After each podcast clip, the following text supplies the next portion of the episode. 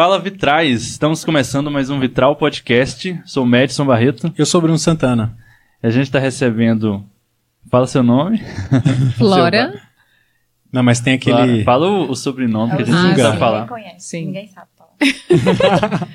Flora Ngunga. Ngunga. E Luísa Carnevale. Carnevale. Isso. Olha é só, só que nome assim. É só nome forte. chique, né? Muito legal. Meu Kelvin. E hoje é um episódio especial dá, sobre né? o Tim Keller. Eu Sim, acho que exatamente. desde o, um dos primeiros episódios, teve um episódio que foi de perguntas, assim, tal, a galera mandava perguntas, e aí uma pergunta que alguém mandou foi, se você pudesse trazer qualquer pessoa, viva ou morta no vitral, quem você traria? Aí eu falei, então vou falar um vivo e um morto. Aí eu falei, o morto, C.S. Lewis. É, É. isso e tal, né? E o vivo, Tim Keller. Então, Que assim, era mas o- aí era a nossa Que é o C.S. Lewis da nossa geração. É, o C.S. Lewis da nossa geração. É isso. Muito louco. Então, assim, o Tim Keller. E a gente falou ao longo de alguns episódios, inclusive, assim, acho que uma, uma semana antes do Tim Keller falecer, a gente tinha falado e tal, que tava aprendendo inglês, tava estudando inglês pra Exato. entrevistar o Tim Keller. E o nosso convidado, que foi o Sado, ele falou assim, ó, eu acho que é mais fácil o Tim Keller aprender português antes de você. Sendo o Tim Keller. É muito Entendeu? real. E aí passou poucos dias, né? Então eu fiquei É. muito, muito triste, assim, com, com o falecimento dele, né? É. Mas, mas temos é, a oportunidade ainda de ler os livros, né? Tem muito material aí e poder conversar sobre isso, né? Tanto que não marcou, mas eu creio que é um dos autores que mais influencia o Vitral, né? É, muito do que a louco. gente acredita e fala aqui, né? O Tim Keller, ele tem uma, uma obra muito vasta, assim, de, de campos de assunto, né? E é um dos teólogos contemporâneos que mais é, consegue fazer essa, esse diálogo, né? De fé, cultura, trabalho e temas, né? Muito, muito atuais, né? Ele escreveu sobre racismo, né?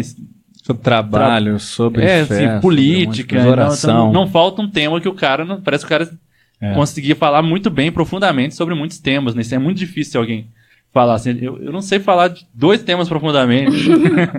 e o cara de um? falava de vários, né? E de você, você comparou aí com. Você disse, olha, nós temos o C.S. Lewis como uma pessoa morta que influencia a gente, e nós temos, nós tínhamos o Tim Keller.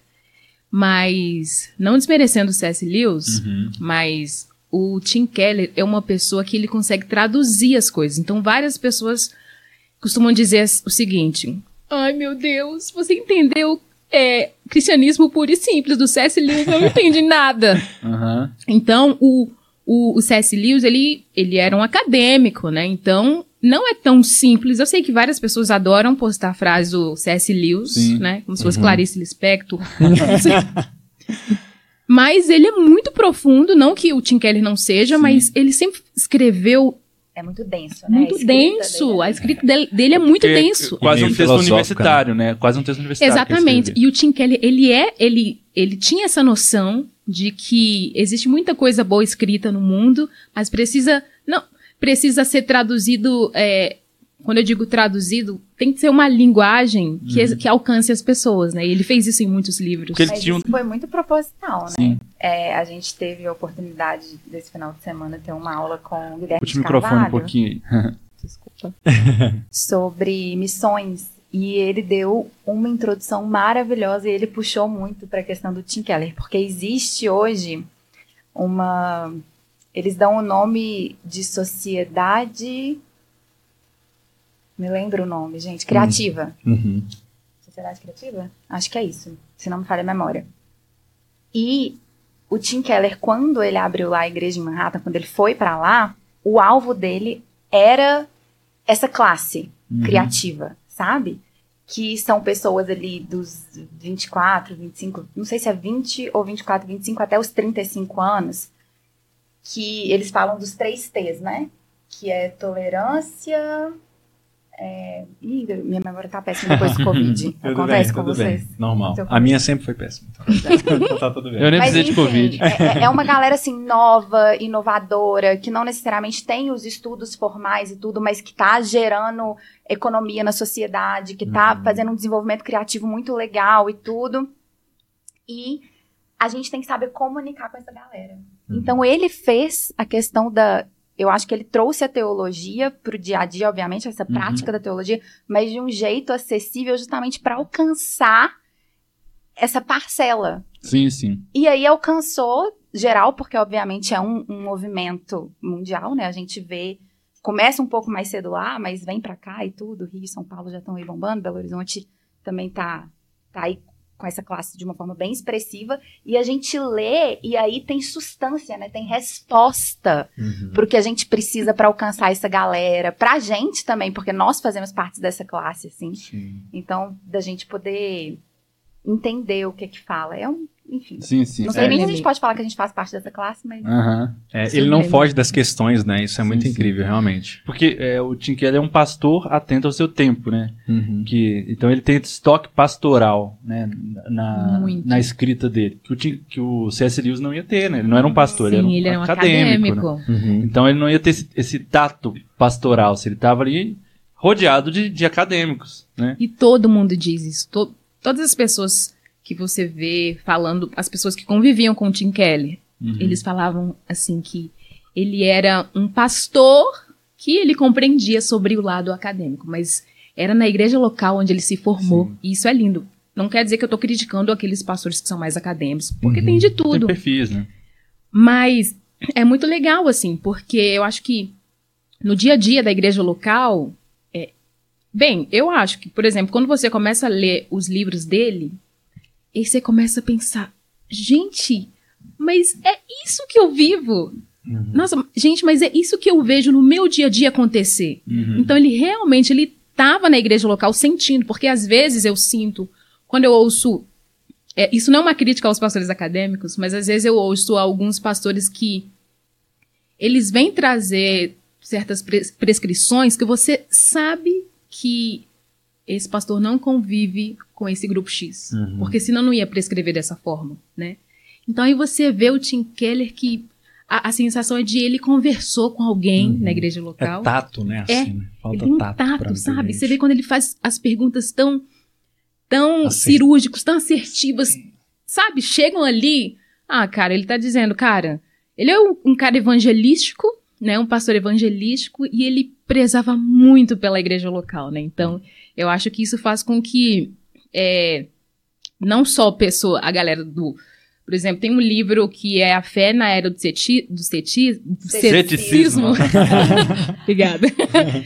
Esse livro é um livro que a galera mais intelectual, a galera acadêmica, vai amar, né? Porque tem toda uma apologética e tal.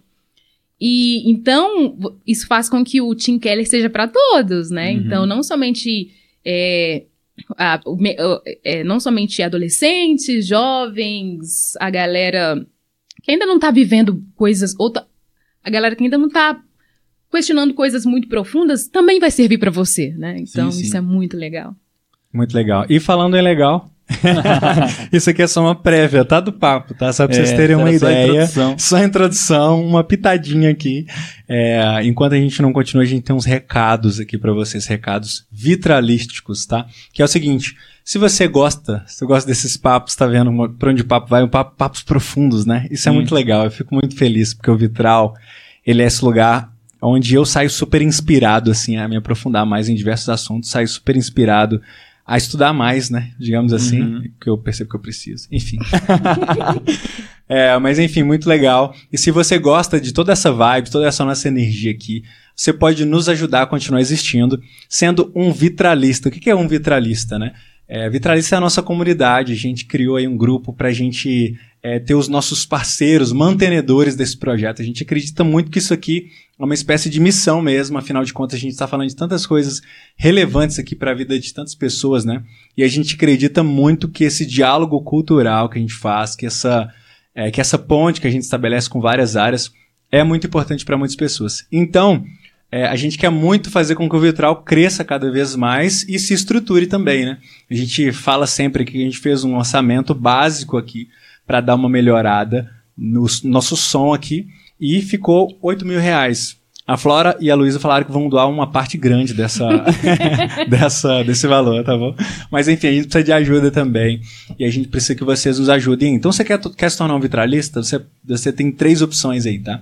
Você pode ser um pedacinho você pode ser uma vidraça ou você pode ser um mosaico com os valores de 15, 25 e 40 reais. Você com, é, concorre a sorteios de livros, você concorre é, a sorteio de brindes, né, que as pessoas trazem aqui pra gente. Você também tem desconto nos nossos eventos, no meu, nos meus eventos, no evento, nos eventos do Madison e nos eventos que a gente vai fazer também do Vitral em breve, hein?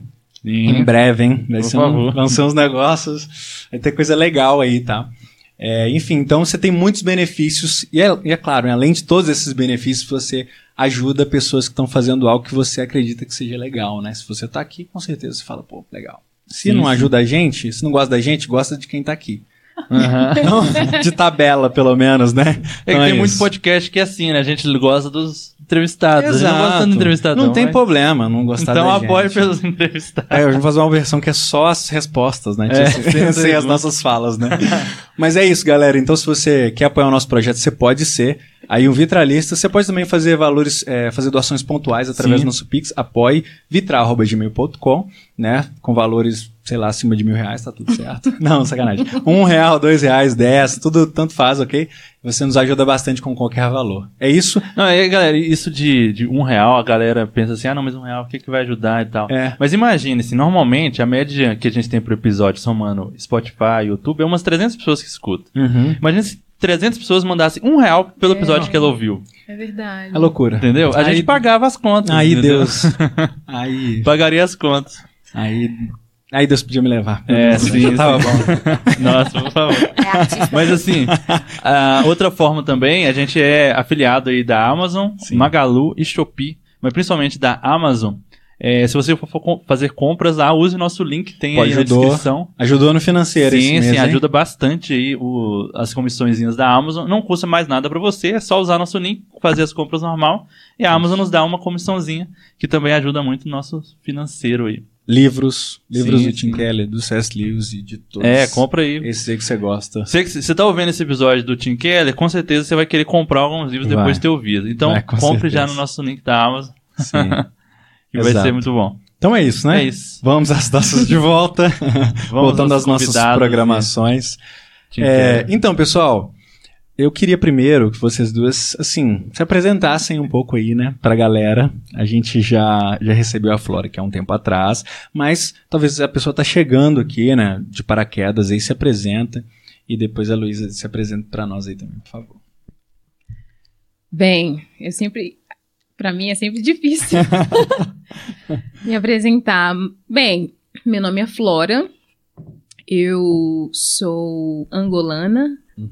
Bem, eu sou ango-brasileira agora, né? Uhum. Minha Hannah Montana, que tem o melhor dos dois mundos. Ah, é? anyway, então, é, eu eu faço parte de um projeto que chama Projeto Agostinhas. Então, tem que falar sobre o Projeto Agostinhas, onde a gente fala sobre a temática racial é, pela, pelo prisma cristão, né?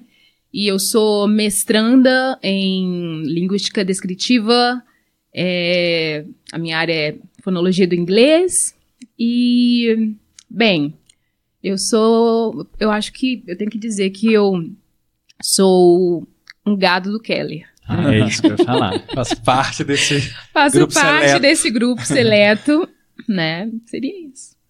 E eu sou amiga da Luísa. O que, que, é o gado do Kelly? o que é. Privilégio a, gente, vai, a gente chega lá no gado do Kelly. Vamos, vamos ouvir a apresentação da, da Luísa. Né?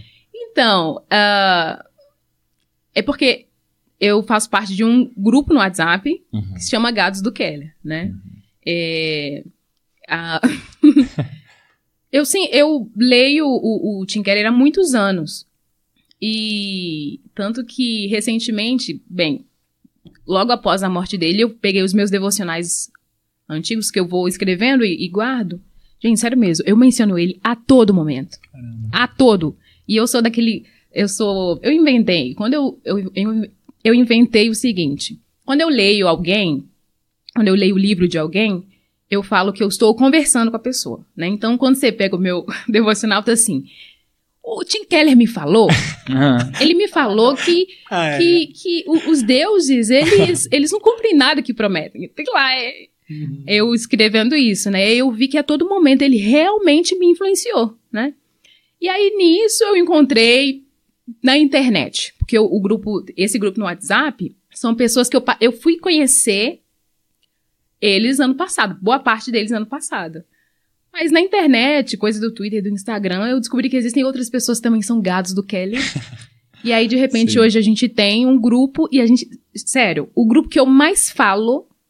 Né, ah, às vezes eu não consigo, não consigo acompanhar a galera. Uhum. Mas sério mesmo. Tem dois grupos que eu mais falo no Instagram. Que é. A, a... grupo de Instagram? Não, no WhatsApp, ah, tá. perdão. Uhum. No WhatsApp tem, tipo assim, acho que são três grupos. O Gados do Keller, ele, sério mesmo, é de manhã, de tarde à noite. E as meninas do Projeto Agostinhas e, e da Lavanda. Gente, sério, é de manhã, de tarde à noite. A gente tem um grupo de oração, tipo, oração do gado. Oração dos gados do Keller. Sério, sempre a gente olha lá. Keller, santo padroeiro. Sério, a gente é, é entra pra ver se tem oração pra gente orar, né? E é maravilhoso, assim, sabe? A gente tem pastores, né, que são gados do Keller, uhum. que eles... Oh. Foi o Vitor Fontana que uhum. criou a ideia de, de criar, vamos criar um grupo para oração. É, pastor lá, que a gente tem pastores, o Cacau e o Vitor Fontana. E é, tem sido maravilhoso, assim, porque lá eu aprendo muito, porque tem um tanto de acadêmico lá que diz umas coisas que eu nem sei, nem entendo, mas eu tô lá aprendendo. Então a gente realmente percebeu, porque quando o Tim Keller morreu, a gente sentiu muito. A gente, a gente já tava mal quando é, o filho dele postou no Twitter falando assim que papai tá voltando para casa e a gente tá assim, não será então que Ai, meu Deus, voltando para casa, uhum. ficamos muito preocupados. Tenso mesmo. Ai, vamos morar, ai, meu Deus. A gente já tava muito preocupado com isso, porque o, o Tim Keller, ele, é, é, o câncer dele não é algo do ano passado. Ele já uhum. vem nessa batalha há muitos anos. Então, uhum. quando a gente, a gente pensava, quando ele, alguém da família dele postava uma mensagem, ah, porque ele tá mal, vamos orar, a gente pensava, não, a gente vai orar e daqui a pouco ele vai seguir, porque quando ele melhorava, era um melhorar de escrever um novo livro, um melhorar de participar de uma, é, sei lá, de uma conferência. Então, eu achei que, gente, sério mesmo, eu achei que eu iria conhecer o Tim Keller. Eu sempre brincava eu assim. Também. Eu super achei. Olha só. Porque eu conheço é, pela internet, eu, tem um cara, assim, que me segue, que é o Isaú McCullough, e ele Sim. segue o Tim Keller. Eu pensava, não, o Anthony Bradley também, ele me segue no Instagram e um dia eu vou conhecer o Tim Keller. Eu achei que eu iria conhecer. Super possível, porque dizem que a gente tá a cinco pessoas de qualquer outra pessoa Exatamente, do mundo. Nossa, isso, isso, ia, isso iria acontecer, mas não aconteceu. Então eu, eu senti muito. E infelizmente eu só vou ver ele na glória, né? Só sim, vou ver sim. o, Tim é. Keller na glória. Mas realmente ser gada do Keller me ajudou até a firmar na minha fé, né? Porque apesar de ele não saber que ele era o meu pastor, uhum. ele me admoestou, ele, ele puxou minha orelha muitas vezes enquanto eu lia. Uhum, e a gente teve certeza. essa conversa, né, quando ele faleceu. A gente mandou no grupo na mesma hora. Eu falei assim, nossa, é, é um sentimento tão duro para alguém que eu nem conheci, mas eu sentia que eu conhecia, porque eu sentia que eu era mentoreada por ele. Uhum. O tanto que ele me ensinou, o tanto que eu aprendi, o tanto que realmente cada livro que eu lia dele tinha uma mudança de postura e tudo na minha vida, mudanças práticas, né? Não são só coisas teológicas ou abstratas, são mudanças práticas. Sim. E aí a gente sentiu essa perda diferente, né? Uhum. É Verdade. muito louco. O Keller é um. Pode falar. É, eu acho que ele é um, um, cara tão relevante que ele é relevante até indiretamente, né? Porque ele é uhum. é relevante para muitas lideranças, por exemplo, né? E tem muitas coisas. Eu fui perceber, por exemplo, quando a gente falava lá na igreja sobre a formação da nossa igreja, sobre as estruturas da nossa igreja. E aí o Guilherme, né? Citava muito o Keller sobre uhum. igreja, né? Então, é, até indiretamente a gente está sendo abençoado de várias formas por ele. Né? Pode falar. Aí você ia se apresentar. É, eu queria né? que você se apresentasse. É verdade. a gente, são vários parênteses, né, que a gente abre aqui e então. tal. Porque Mas tá fica à vontade. De Keller, é, não tem jeito. O resto tudo é secundário. Exatamente. É, bom, meu nome é Luísa. Uhum. É, eu, na verdade, minha primeira formação foi em arquitetura ah, e é. urbanismo. Aí depois eu não queria, porque eu sempre, ah, eu quero missões, eu quero missões, mas minha mãe não, vai fazer um curso primeiro. Uhum. Aí em seguida eu fiz teologia e aí fui missionária durante cinco anos no sertão brasileiro. Depois voltei, estou é, cursando psicologia, mestranda em teologia, aconselhamento cristão, que é a minha área. Hum, que legal. É, e hum, fiz um, uma especialização também em aconselhamento cristão, com ênfase em temperamento, numa instituição americana. E, enfim, não, não faço parte do grupo do gado do Keller, mas ainda. me transformei com, com os escritos dele, de fato. E a gente tem, é, eu tô no meu ano sabático do TPG, que é o Teologia para Geral, é um Instagram que eu criei com dois amigos meus há uns dois anos atrás, porque assim que eu voltei do campo missionário, eu tava aprendendo muita coisa, porque eu entrei no mestrado logo e tudo. E eu falei assim, cara, eu preciso passar isso pra galera de lá. Só que tinha distância, né? E tava meio que na pandemia e tudo quando eu voltei. E às vezes você manda uns textos assim, do Pedro Dutti, de alguém assim que você acha muito legal, só que a galera às vezes não, não, não tem paciência de ler ou não quer absorver, porque são textos mais robustos, assim, né? Uhum. E aí eu conversei com esses meus amigos, que esse meu amigo era, é pastor, o Carles, Sim. que hoje está à frente do, do Teologia para Geral, e ele também tinha muito interesse em escrever para jovens e tudo. Ele já falava um pouco sobre isso no Instagram dele, inclusive. E aí a gente se juntou com a Azoka, que é uma designer excelente. Todos nós nos conhecíamos da missão mesmo. É... E aí a gente bolou o Teologia para Geral para falar de teologia de uma forma acessível para a galera poder consumir é, pelo Instagram mesmo, né? Porque normalmente Sim, tem sim. que ser textos rápidos e tudo, mas Uhum.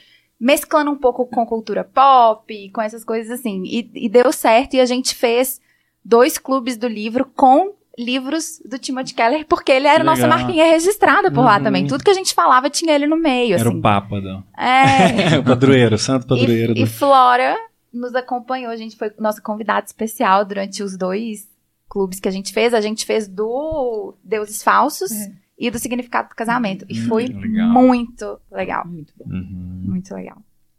Que massa. É, dos que estão na mesa aqui, né? Assim, a gente tá com dois egos transformados. é... Sim, espero que os nossos quatro egos aqui estejam sendo transformados. Não, o meu foi por esse aqui, o meu foi. É, o meu tá... Uma Sim, pancada. Esse, esse- aqui é absurdo. Esse livro não, podia, não tinha- É. ele não podia ser tão pequeno, não, velho. Porque. é. porque Mas ele, a gente ele não ia dar humilha conta demais, não ia, cara. verdade. Não ia. Mas assim, ele te Porque humilha porque assim, Se fosse é um assim, a gente não ia aguentar chegando no final. Porque dá o quê? Uma hora de leitura. É, só pra que você mim fica dá umas assim- cinco, mais ou menos. Você deu conta de ler Não, uma que- sentada? É, só que assim, você apanha tanto É. assim que você fica o resto do mês Você tem que assim e absorver. o resto É. da vida depois tentando viver isso aqui, né? É, Porque é uma é um, é um canivete assim que vai lá mas é. no É seu um livro que você tem que ler vez, todo né? ano, porque Sim. é muito É, fácil da gente esquecer. A gente vai se desviando fácil. Vai se A gente fácil. lembra e a gente fala assim, ah, mas não é tão assim também, né? Nossa, coração, seu ego não é tão ruim assim. Tá? É. muito louco. Eu fui muito surpreendido, assim, por essa leitura, porque é, esse jeito do Keller pensar o ego, tipo assim, pra mim não... Sei lá, eu não, eu não tinha ouvido em lugar nenhum falar algo assim, né? Essa ideia do como o ego dói quando ele tá inflado, Uhum. né? Tem essa, essa história. E eu acho que essa, esse primeiro texto que ele ana- analisa aqui, eu tô lembrando que Coríntios, é, 1 Coríntios 3, 21, aí quando ele fala sobre Paulo, falando sobre si mesmo, né? Cara, que louco isso. Aí eu percebi muito melhor essa questão de como olhar para mim mesmo com uma visão equilibrada, né? E eu acho que quando um autor trata de algo tão forte assim, eu acho que é aí que ele pega a gente, né? Tipo assim, com uma visão de si mesmo, né? Uhum. É, porque um autor pode falar sobre visões teológicas no sentido mais de algo mais distante, né, digamos Uhum. assim. Mas ele falou de algo tão tão profundo, né? E com um livro tão pequeno, foi tão assertivo. É, vocês não gostam, né, desse livro? né? Não, eu acho que ele, ele é é um ótimo. Ele é uma ótima alternativa para Ah. muitos livros que a gente tem hoje em dia, inclusive cristãos, Uhum. que vão muito para uma abordagem um pouco mais. Como que eu posso dizer de uma forma simpática? Ruim. Não. Péssimo. Mas às Aquele vezes, coaching assim, de você tem que se é, valorizar. isso. que Sim, vai claro. para um lugar da autoestima que te eleva de uma certa forma que não é Aham. bíblica, né? E aí ele traz a importância da gente olhar para esse assunto que tá tão em voga hoje, porque tá todo mundo escrevendo sobre isso, a torto e direito, as pessoas estão falando porque é uma coisa que tá no coração, né? Obviamente é o ego. Uhum. Mas é, de uma forma bíblica. É. Então, eu, eu gosto dele ser pequeno, porque muitas pessoas, infelizmente, hoje em dia têm preguiça, né? De Uhum. ler. Então, eu acho que é um livro que dá pra ler, apesar de eu achar que tem que ler devagar, porque você tem que. É Uhum. uma facada, a gente tem que ir absorvendo. E é uma ótima alternativa para esse tipo de literatura que eu não acho tão benéfica, pelo menos. Sim. Uhum. Não é. Enfim. Não, esse livro. Não, Pode falar. eu não. A questão é o seguinte: é, hoje, é, quando você vê nas redes sociais, principalmente. Eu digo nós evangélicos, mas não quer dizer que eu tô falando que o Madison faz uhum. isso, né? Uhum.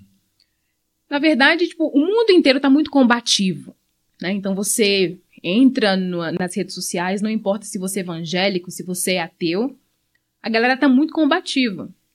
Só, e quando elas combatem, elas estão dizendo: eu posso, uhum. uhum. eu sou, aqui do lado tá tudo bem.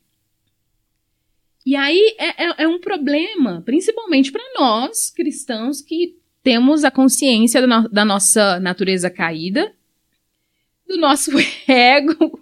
inflado. E aí eu fico vendo assim os comentários. Deveríamos das... ter, pelo menos, né? É, deveríamos. Ter, assim. Eu fico vendo o comentário dos, dos, dos, meus irmãos, não sei nem. Não dá pra saber quem são os meus irmãos em Cristo na, nas redes sociais, né? Não é só simplesmente colocar um, versículo lá na bio. Mas eu vejo, assim, que a forma como parte da igreja brasileira tem evangelizado nas redes sociais, elas estão colocando o ego delas na frente. Porque tem uma frase ali no Ego Transformado, que o, na verdade é um versículo que o, o, o Tim Keller tira de Paulo, que ele diz assim: olha, eu até me considero inocente, né? Mas eu prefiro não ficar com o meu, com, a, com, a, com o meu veredito e nem das pessoas que vivem ao meu redor. Hum. Sabe? Porque quando você vê, vê, nas redes sociais as pessoas conversando com as outras pessoas, elas estão realmente dizendo: olha, eu sou inocente e por isso eu bato na sua cara sabe? Uhum. E é muito fácil, principalmente pessoas que crescem. Eu cresci na, num, na, num lar cristão, cresci nessa atmosfera cristã, religiosidade. E aí, sério mesmo, quando eu li Ego Transformado, foi um tapa na cara que o. o, o, o pois é, né? Eu costumo, uhum. eu costumo falar que. Brincar é que o, o cristão. O, aquela, as pessoas que crescem no, no no meio cristão, às vezes, não todas, eu diria eu, eu falo uhum. eu, né? Que cresci, a gente cresce no lar cristão e acha assim, ah, eu sou cristã, tipo, acha que é por herança, né? Que meu papai e mamãe são cristãs, então eu também sou, Sim. já tenho o meu lugar lá uhum. no, no, céu, né? Então, e, e geralmente o pensamento é um pensamento bem nada a ver. Você pensa, poxa, eu não roubo, eu não Sim, mato. Eu não bebo, geralmente. Eu não bebo, tipo assim, eu não faço isso ou aquilo, e a pessoa já se sente, hum. Uhum. E aí vem um Tim Keller, e ele vem e me apresenta esse livro, Deus Pródigo. pra me lembrar, Flora, você é o filho mais velho. E eu, e eu sempre, antes de ler esse livro, eu ficava meio bolada, assim, sabe?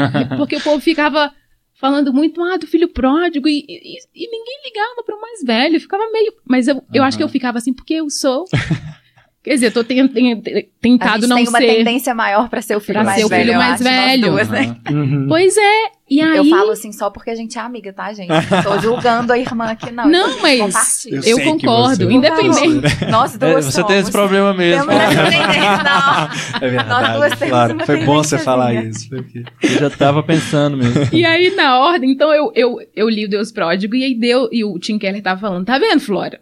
Você não vale um kibe, menino. Para de achar que você é, é tudão só porque você cantava na igreja com o Madison na PIB.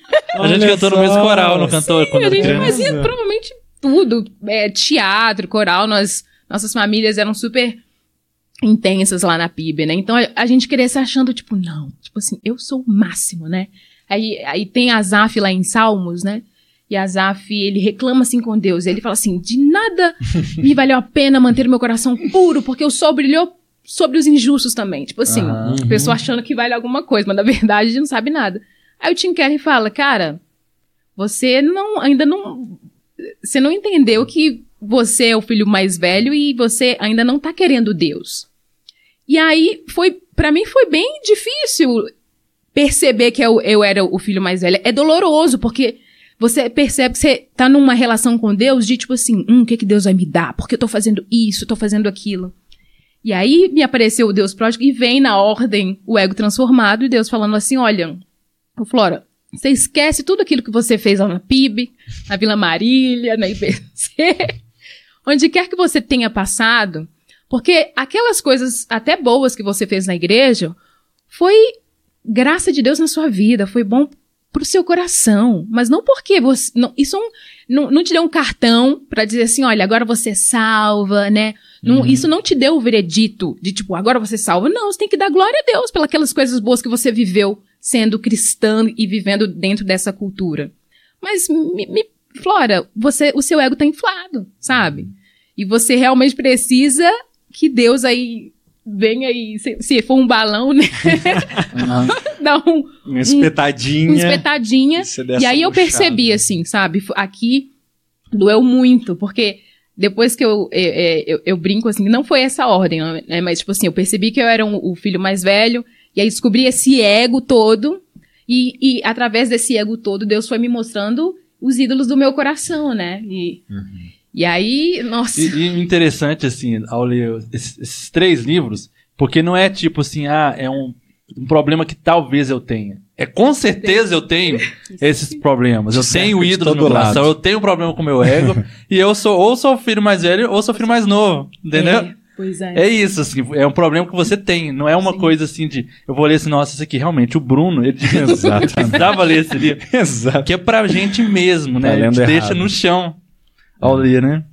É. Não, é muito louco. É. Aí tem uma citação. Aí, perdão. Mas só uma citação que eu achei legal. Acho... Esse aqui é o seu? É, esse é o dela. Então é o que você mesmo marcou. Então. Provavelmente você vai me dizer que não conhece ninguém assim, mas você e eu podemos ser desse jeito se continuarmos nos, nossos, é, nos passos de Paulo. Ó, posso começar a me alegrar com as coisas que não giram em torno de mim. Eu, eu, eu resgatei essa, essa, isso aqui porque uma coisa que explodiu minha cabeça aqui foi a questão não é a forma, só a forma que você pensa de si mesmo, mas é pensar menos em si mesmo. Sim. Uhum. Cara, isso foi muito louco. Uh, eu, eu sou escritor de ficção e tudo mais, uhum. e, na, e a ficção, né, os livros e filmes, eles sempre têm um, um personagem protagonista. Uhum. E as, todas as outras coisas da história, por fim, vão contribuir ou não para aquele protagonista. Então, a gente tem uma síndrome de protagonismo Nossa, na nossa vida também. Total. De achar que as coisas, tudo que tá acontecendo, tá cooperando pra nossa vida. Assim. Então, sei lá, se o trânsito garrou, nossa, isso aqui então tem a ver comigo, de repente uhum. foi um uhum. livramento, não sei o quê. Ou se ah, eu, eu, fiz uma prova concorrendo com duas mil pessoas, e aí se eu passei ou não passei, é uma questão minha, mas e as outras pessoas? Mas a gente pensa uhum. na gente como é, protagonista. Se coloca no centro o tempo é, todo, né? Então, a gente tem essa, essa síndrome de protagonista, e eu, eu, acho que eu tinha bastante, assim, eu acho que quando eu, quando, mais, quando eu era mais novo, então, é, aí que eu tinha até a trilha sonora, assim, do, do, da minha Quem história nunca? toda, né? Quem nunca? Não, aí você vai envelhecendo, você vê que o mundo não tá nem aí pra você, basicamente. Você é uma formiguinha é. nesse. Envelhecendo mundo. ou amadurecendo, né? Porque Sim, você vai amadurecendo. envelhece e não Bem necessariamente. Dito. Verdade. Mas eu acho isso muito interessante que você falou da síndrome do protagonista, porque eu tava pensando nisso essa semana. Uhum é, como que os escritos do Keller ele, ele te traz muito para esse lugar de colocar Cristo no centro e aí é por isso que eu falo que o ego transformado ele é muito é diferente a respeito do da questão outros, do, do, né? da autoestima e tudo. Uhum. Que, ele fala assim, cara, não pense tanto em você, porque uhum. o, o, uhum. resto do mundo tá falando, pense em você. Sim. Se coloque no primeiro lugar e tudo mais. E e isso também me traz muito a questão do Deus pródigo, do livro, porque ele me marcou muito, porque eu acabei ele numa crise. Uhum. Eu falei assim, eu fechei, eu lembro que eu fechei o livro e fiz assim, mas e aí? e aí, o que, que, eu faço agora? Porque a gente está acostumado a escutar a parábola do filho pródigo sempre muito batendo no filho que foi embora. Algumas pregações, sim, falam do filho mais velho. Uhum. Mas o livro do Timothy Keller a respeito disso, no final, ele quase que chega e, tipo assim, é realmente não tem jeito mesmo. Pro, pro filho mais velho, não tem jeito pro fariseu. Entenda, não é isso que ele fala, obviamente, leia direito o livro. Eu, eu não estava lendo com um bom coração, provavelmente. Mas eu acho que é, é muito isso, assim. É...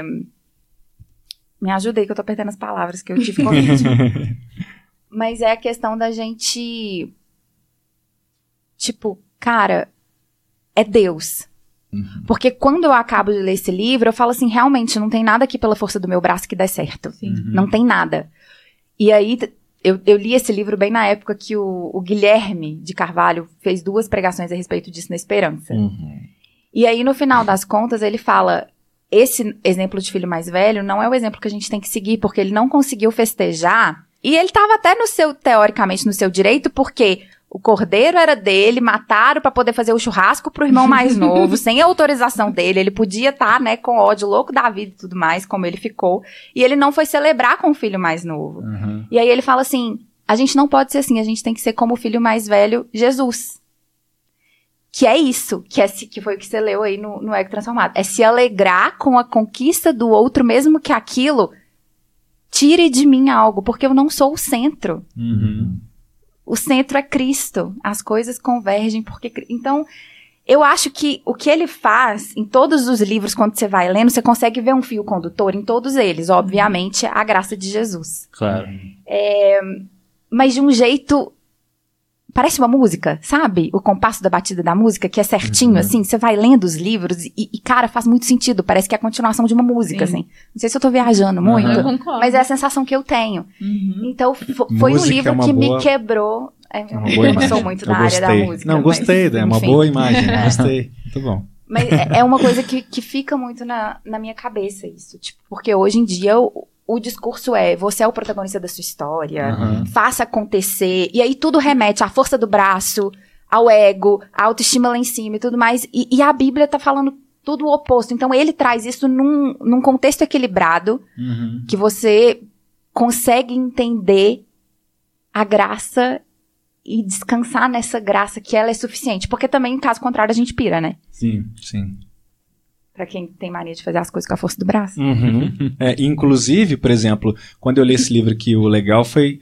é, é, a gente tem essa ideia do ego transformado grande demais, mas ele fala também contra essa autocomiseração, uhum. né? Ah, eu sou pobre. Ah, eu sou não sei o que, eu sou péssimo. blá, blá, blá. E eu me peguei exatamente nesse lugar, assim, sabe? Ah, eu sou péssimo e tal. Porque, Só que aí... porque a gente pode se orgulhar da humildade. É, assim, de pensar, não, eu não tenho esse problema de ego, eu não, sou tão Ele, ele, então, ele que... pega a gente na curva é. de um lugar que é assim. Olha, Sim. quando você fica pensando nisso, na verdade, você está pensando muito em si mesmo, no sentido de que você se vê como num lugar que você poderia ser, ou que você é, você, ou seja, você está pensando demais em si mesmo e por isso você fica se comparando com outra coisa, digamos uhum. assim, né, com esse ideal e por Sim. aí vai. Então esse autoesquecimento é, cura isso também, né? Cura essa autocomiseração uhum. também, cura essa, esse pensar menos de si mesmo. Então é, não é pensar nem menos nem mais, é pensar como Deus pensa. Então assim, é esse equilíbrio uhum. que ele traz, porque a gente acha que quando é para baixo, né? Aí tudo bem, né? Tipo assim, uhum. assim, não, se eu fico só falando mal de mim mesmo, etc, então eu sou muito uhum, humilde, né? Sim. Mas sim. tá errado não, também. Não tem uhum. vítima. Caramba! Não por quê? Pera aí, Keller, deixa eu. E eu gosto desse é, é a, a, frase, a né? frase, né? Talvez subtítulo. A humildade que brota do evangelho e traz a verdadeira alegria. Uhum. Eu lembro que, eu acho que até escrevi sobre isso no meu devocional, porque teve uma época na minha vida que eu ouvia muito de pessoas próximas falando: Nossa, Flora, mas você é uma. Você. Me elogiando, assim, subindo a minha moral. Não, mas você é uma pessoa cristã e não sei o que, papai, papai. Eu tava muito em crise com certas, certas decisões que eu tava tomando é, na minha vida, assim, em casa. Aí eu chegava assim, na cel é, chegava assim num grupo assim, é, que encontrava é, toda semana, e eu falava, ai, gente, meu pecado tem sido esse, e não sei o que, e eles falam assim, ah, Flora, isso aí não é pecado, Flora. Uhum. Isso me deixava um pouco confusa, até que eu fui ler, meu Deus, até que eu fui ler, é, e as coisas ficaram, ficaram claras. Porque, por exemplo, algumas pessoas falavam assim comigo, Flora, você é tão generosa, você você deu dinheiro pro fulano, você não sei o quê. E aí, enquanto eu lia o, o Ego Transformado, eu lembrei de uma situação na minha vida que eu tinha recebido uma, uma, uma pessoa lá em casa. E eu lembro que ela tinha pedido para eu fazer alguma coisa para ela. Eu não tinha nada para fazer, mas eu achei ela tão folgada. e eu falei assim: não, não consigo não. E ela, sei lá, acho que ela, ela, ela tava passando tempo na minha casa e eu acho que ela ia, não sei se ela ia pra academia, não importa o que ela ia fazer. Mas eu não quis ser generosa. E aí, quando eu tava lendo aí, aí eu pensei assim, poxa, Deus, será que quando eu sou generosa, porque eu quero, é porque o meu ego tá assim, ah, eu sou generosa, então é, é a minha vontade aí, sabe? Não é um ego realmente humilde. E aí eu fiquei, isso acontece, aconteceu com todos os livros. Eu me, é como se eu estivesse olhando pro espelho e eu não gostei daquilo que eu vi. Ué, mas os meus amigos, eles não falam que eu sou generosa? Que, tipo, dinheiro não é um problema? E aí eu falei assim, cara, mas o que significa ser generosa? Porque aí, aí que eu vi que, às vezes, até aquelas boas obras que a gente entende como boas obras, a gente tem que ver qual que é a raiz, qual que é a intenção. Então, o Tim Keller, ele realmente não deixa ninguém fugir, porque ele vai sondar, vai sondar é todas as suas ações. Aí eu falei assim, ai Deus, eu não quero, eu, deixa eu fechar assim, deixa eu fechar esse, esse livro aí, porque aí fez sentido quando o Paulo tá falando.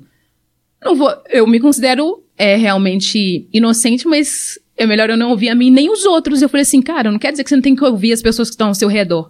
Uhum. Mas, naquele versículo que Deus fala assim, é, sei lá, não sei onde está na Bíblia, mas alguém fala assim: Deus, esquadrinha, esquadrinha o meu coração, sonda o meu uhum. coração e prova-me. Uhum. Porque naquele momento eu fiquei morrendo de vergonha, porque eu realmente poderia ter sido generosa com essa pessoa e poderia ter faz... feito o que ela fez, mas eu não quis. Ou seja, então até às vezes quando eu quero fazer boas obras, eu tô fazendo com a intenção de tipo, ah, eu sou boa. Não, você não é uhum. boa, filha. Uhum. Né? Então eu falei assim, cara, o Tim Keller, ele realmente é um... me pastoreou, porque ele me mostrou na cara, assim, aquilo que às vezes pessoas que andam comigo não querem falar, assim, né? Ou talvez porque eu não mostro essa parte, né? É, o, o Tim, ele tem isso, ele deixa a gente nu, né? Total, amiga. Total. É a nudez tipo, da alma total. Perto, escondendo pra quem tá muito perto, né? Não, a gente pode esconder. A gente esconde às vezes da gente. É verdade. Pois é. Não é? A gente não é. quer ver essas coisas, a gente esconde. E ele, tipo, escancara. Uhum. Os deus, o deuses falsos, pra mim, é o que ele faz isso. Nossa. Vocês todos esse leram? Vocês dois leram? Sim, eu li o Deuses Falso, Deus Pródigo e o é, ele, ele leu queria... mesmo, né? É, bastante. eu queria... Esse aqui eu não li. Não, assim, cada marcação é um pecado meu, entendeu? não, gente, as tá perguntas... Quem... Tá é, amiga, né? A Luísa leu, você leu. Uhum. Eu não sei vocês, mas bem no início, antes de começar o primeiro capítulo, ele faz perguntas. Quando vocês foram responder as perguntas, doeu. Porque ah, para mim doeu muito. Não, esse livro me doeu toda. To todas as páginas. Amiga, imagina, eu nem tinha começado a ler, eu fui responder as perguntas e eu já fiquei como. É, Caim, quando Jesus. É quando Deus fala assim: cadê seu irmão? Já, já fiquei armada assim. Sim. Nossa. Quando a gente fez o clube do livro dos deuses falsos, é, a minha mãe quis participar. Foi o Clube uhum. do Livro de Teologia para Geral. E aí teve um determinado dia lá, e a gente já estava mais para frente no livro, ela olhou e falou assim: "Filha, será que eu tenho esse Deus falso?"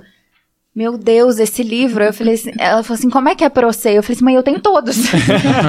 eu, eu, eu leio nesse livro, a sensação é essa, não, não sobra nada. Uhum. É, ele, ele esquadrinha mesmo, né? É aquilo. Nossa, você fica nu. Não. E e para mim, inclusive, deixa eu fazer aqui uma recomendação. Então, se você nunca leu Timothy Kelly, gente, eu não sou profissional do rolê, não sou igual a Flora que não. já fez milhões de podcasts.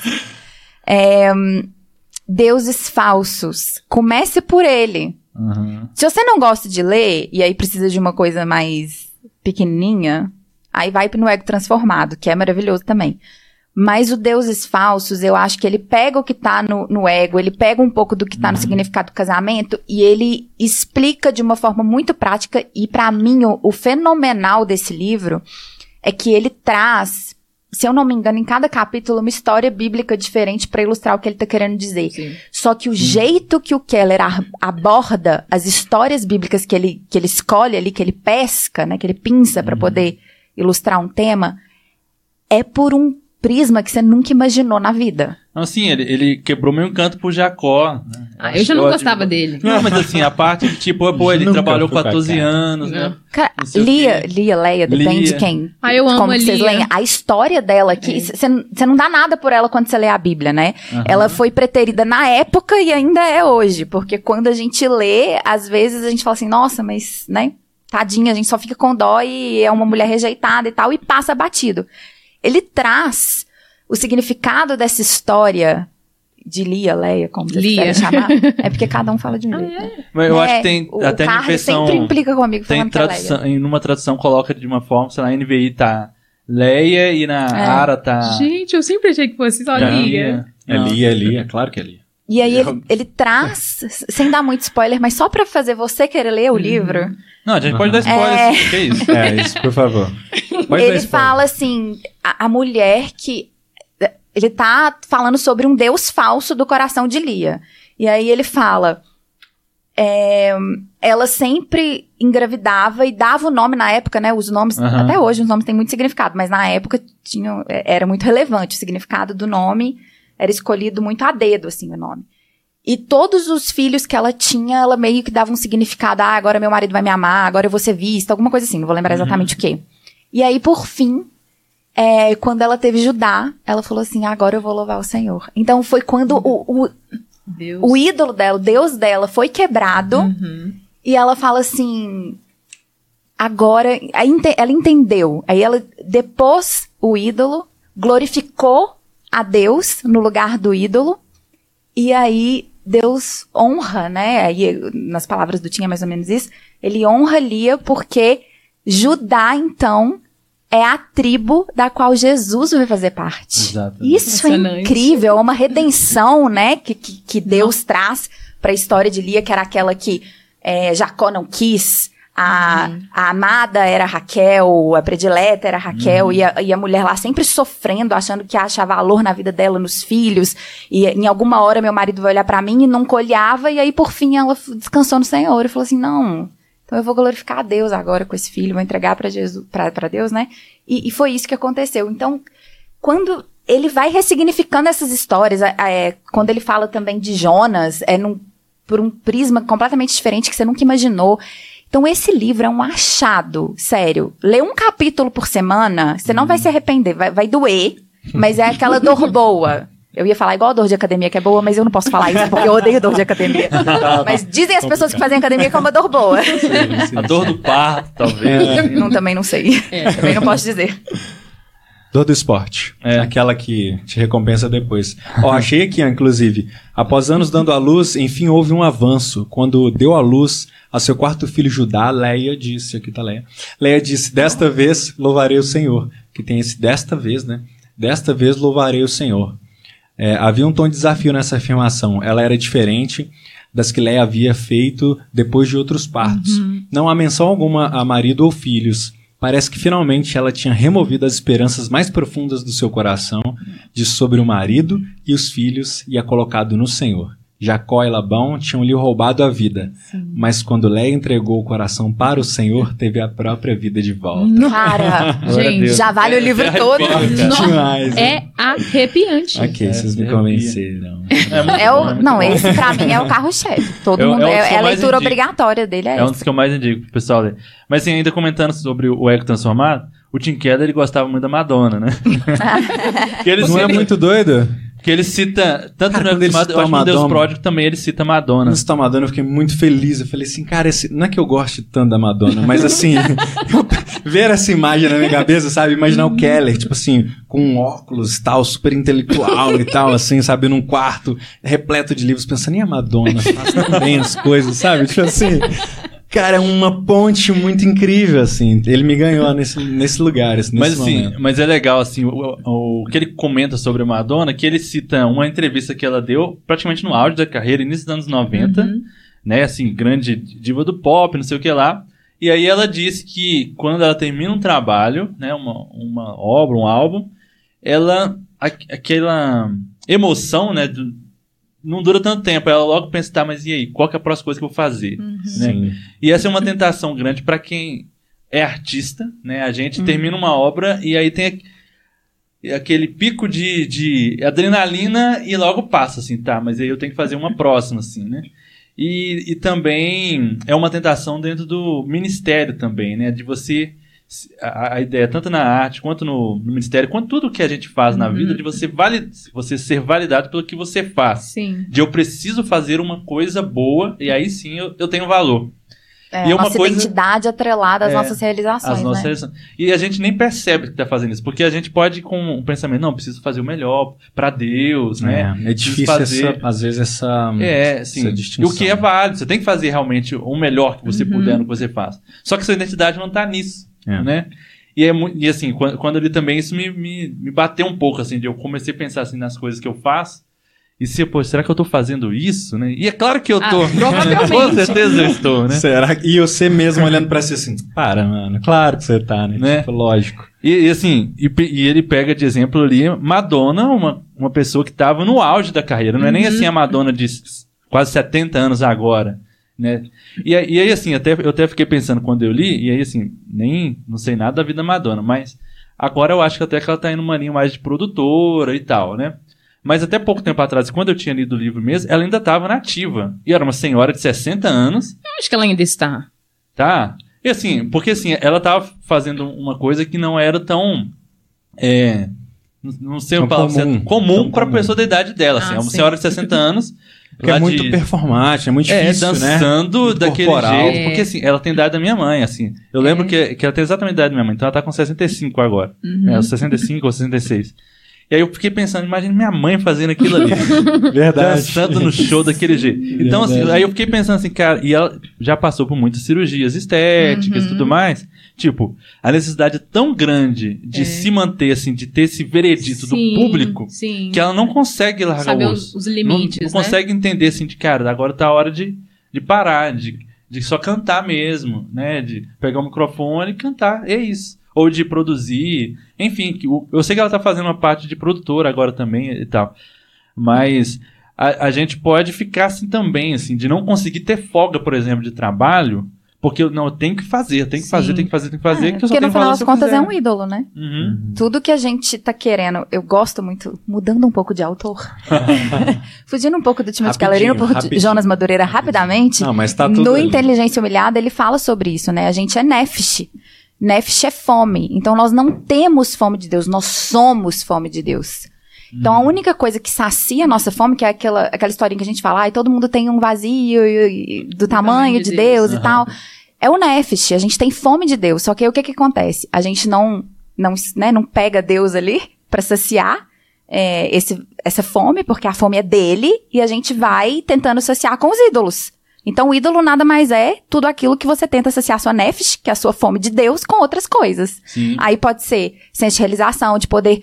No Deuses Falsos, ele fala que existem os deuses é, que são, tipo, secundários e os que são mais profundos. Uhum.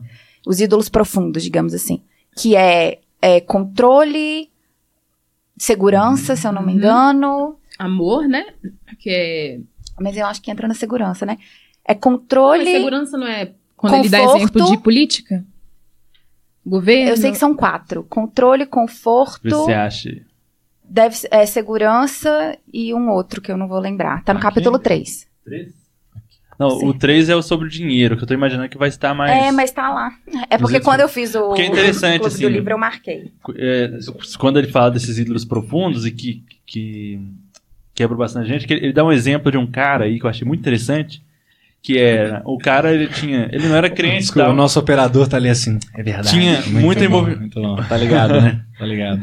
Mas ele dá o exemplo aí de um de um de uma ovelha dele lá e tal que o cara tinha envolvimento com muitas mulheres e tudo mais e ele tinha um, um prazer não só sexual mas a, a, ideia de gostar de seduzir as mulheres de uhum, sentir assim de que eu uhum. eu consigo controlá-las. Eu eu eu paquero e por fim eu tenho elas na minha mão né? E aí eu tenho uma relação com elas e depois eu as descarto.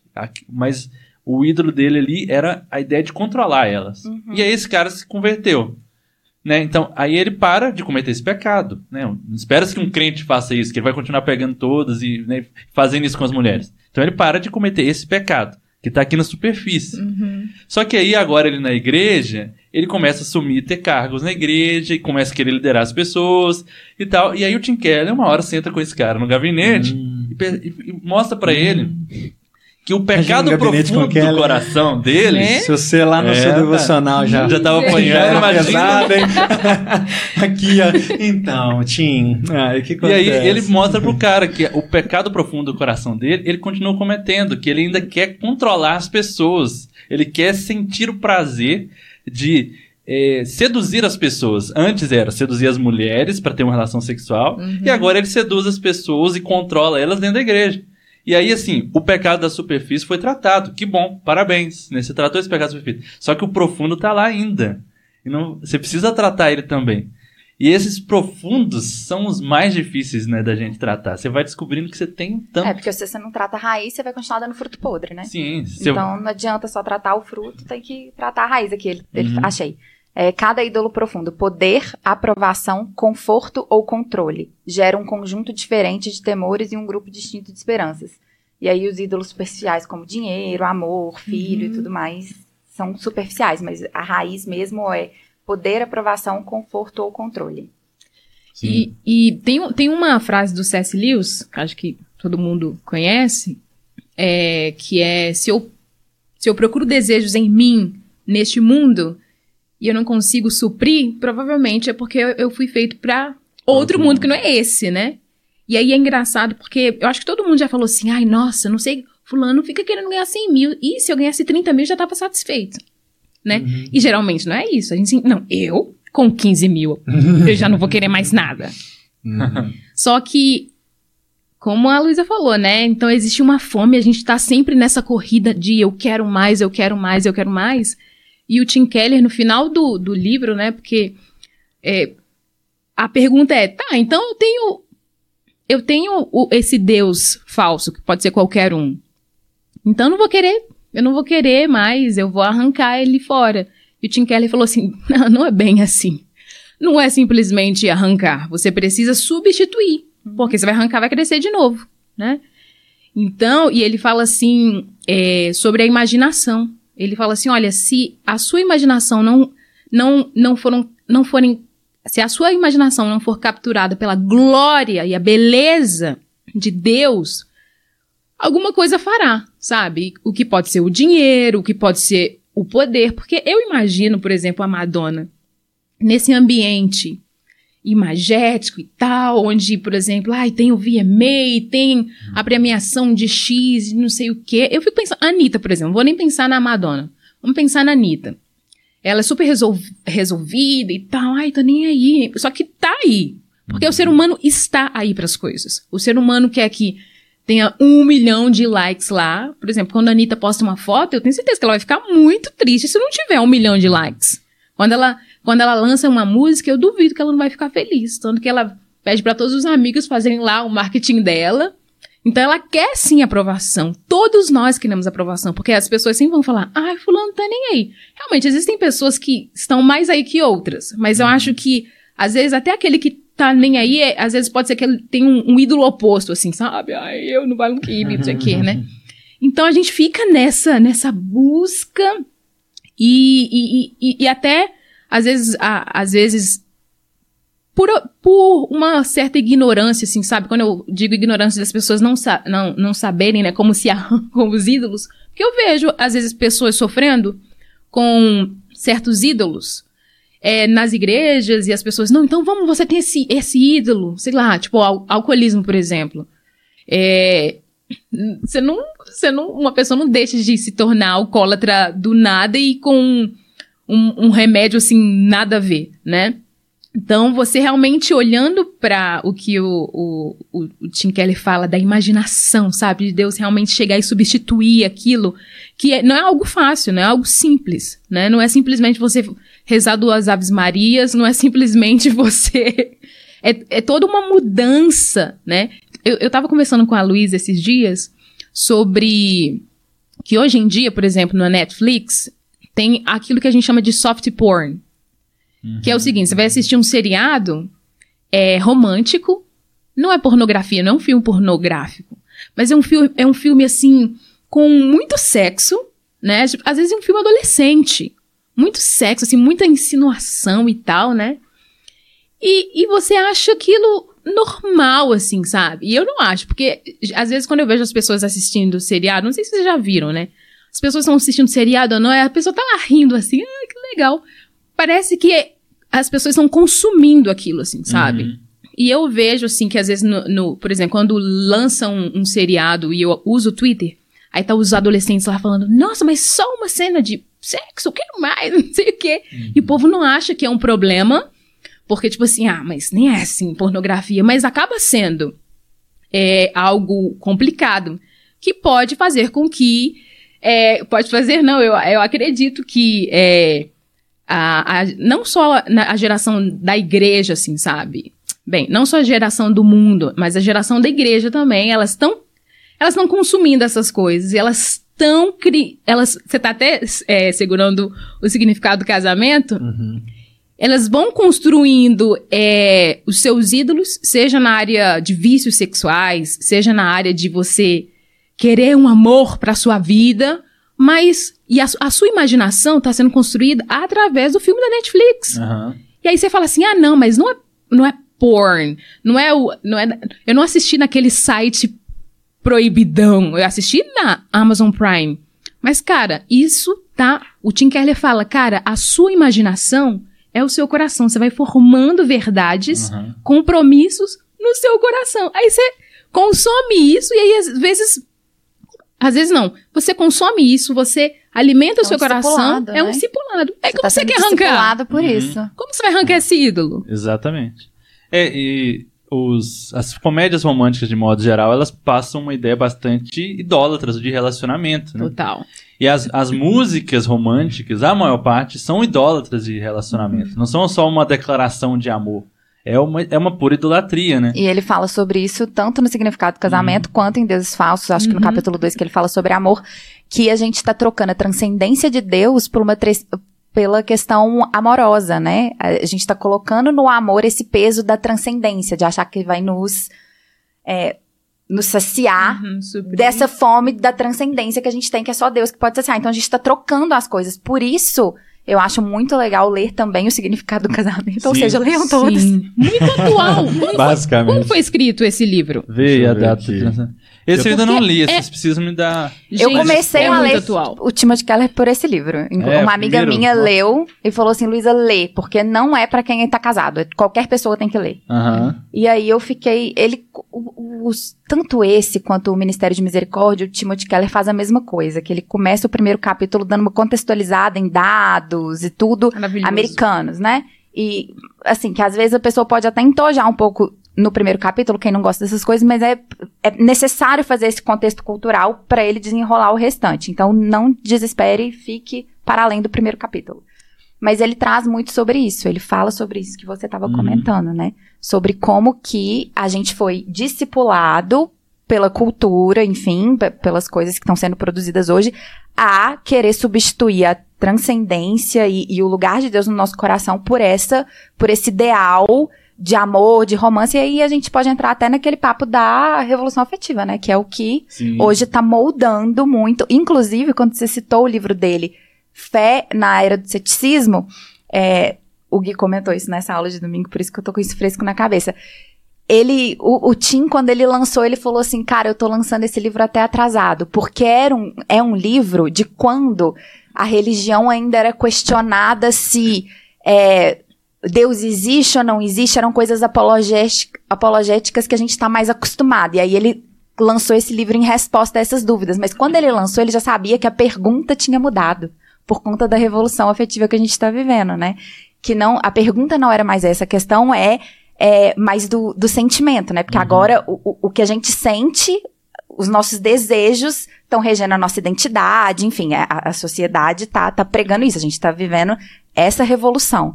E aí ele lança o Deus na Era Secular, para trazer a resposta para essa nossa classe criativa da revolução afetiva, enfim.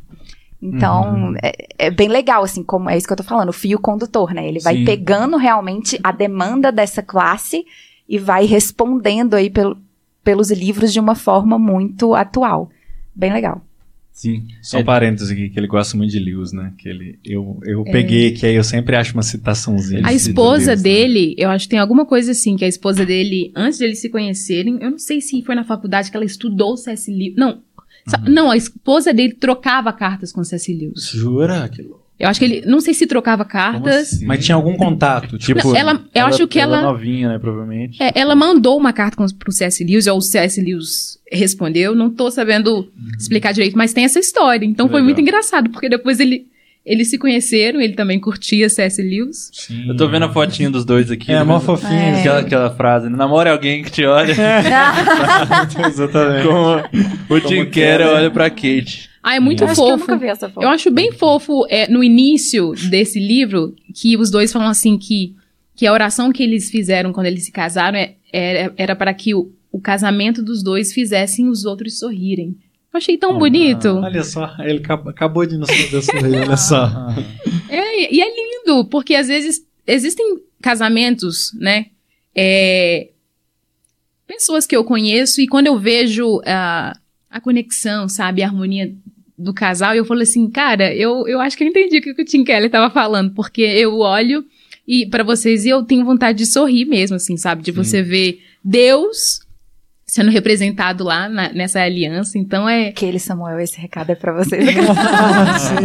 Os queridos, você não conhece, né? Não. Pô, mas é real, uns queridos, Seria, seria até mesmo. Porque, até porque ao contrário também acontece, né? Para muitos casais, a gente olha e sente uma. Hum, ai, que tristeza. Que né? tristeza.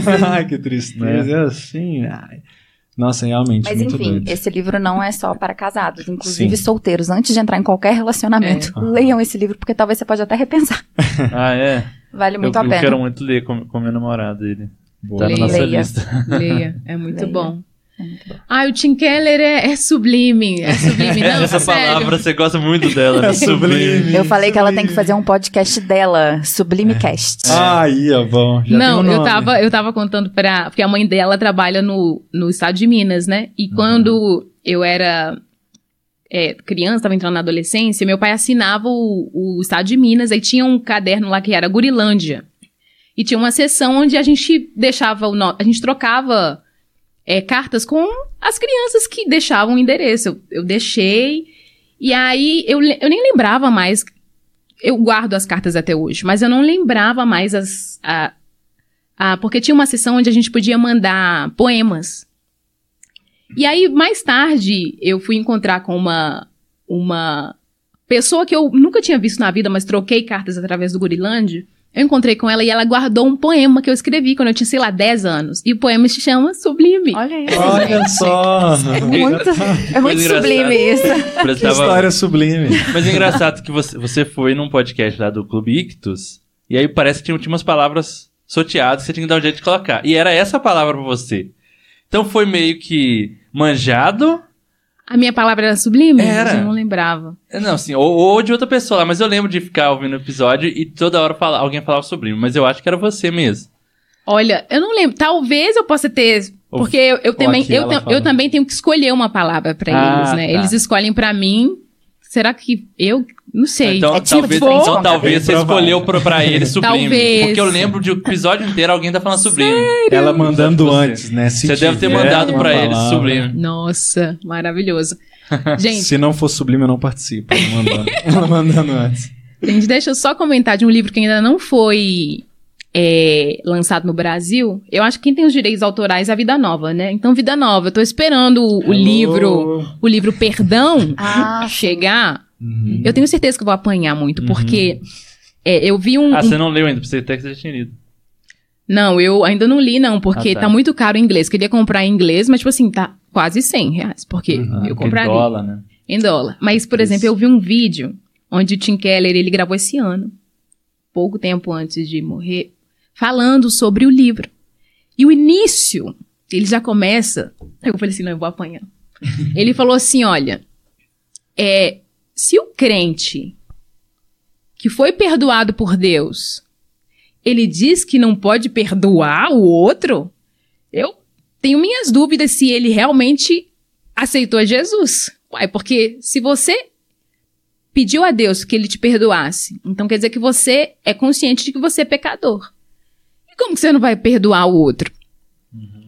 E nisso ele tava falando assim, porque hoje, tipo assim, na cultura, assim, do Brasil e do mundo, a gente fala assim, eu perdoo, mas continuar vivendo, uhum. por favor, né?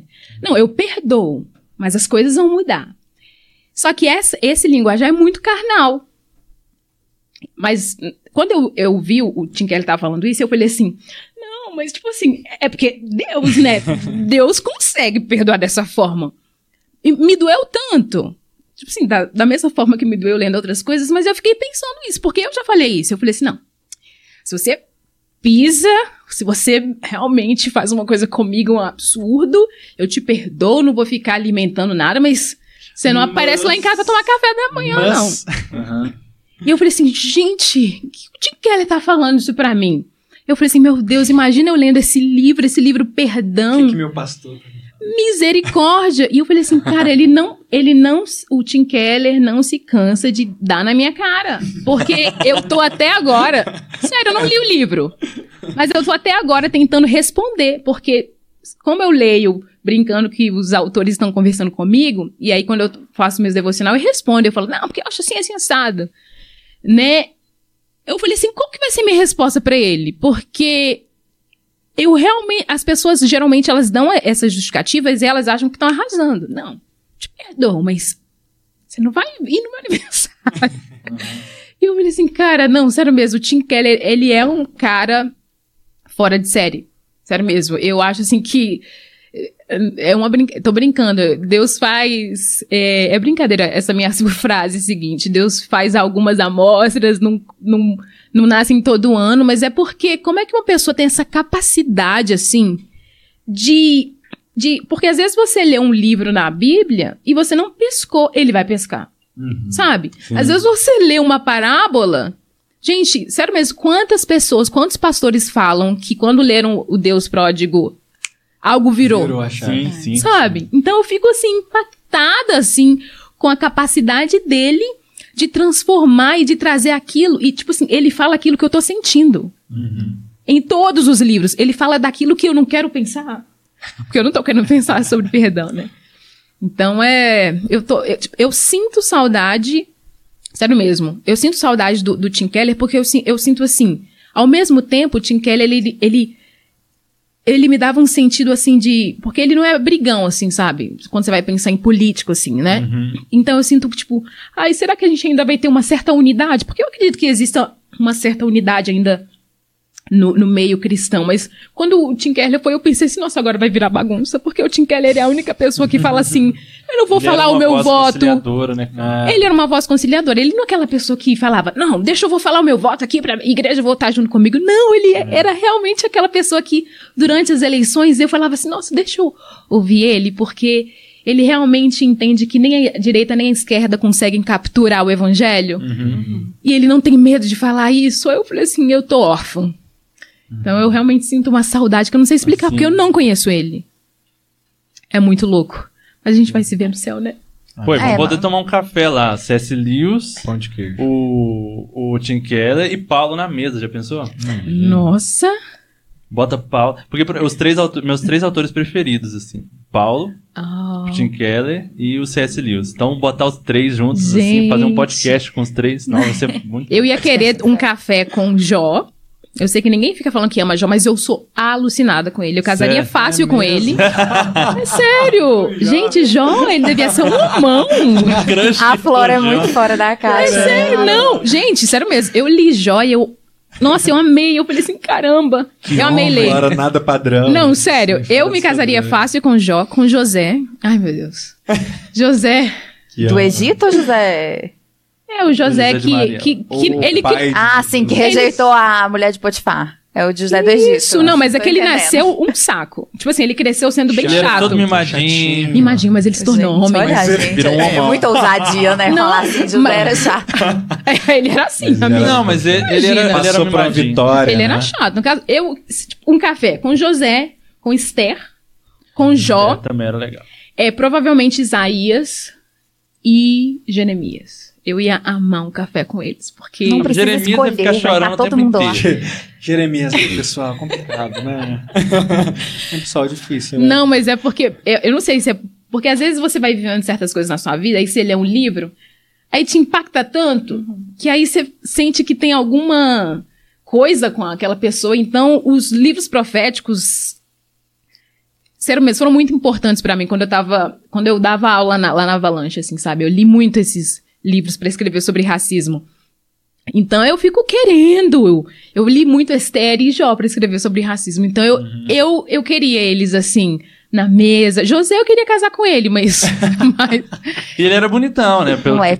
Enfim, eu, nem, eu nem, nem olho pra isso. Eu olhei. Eu, ele era minhas, homem. As revistas que a gente tinha de escola viu quando era criança. Era o José, José bonitão? Ele, ele, era malhadão, malhadão.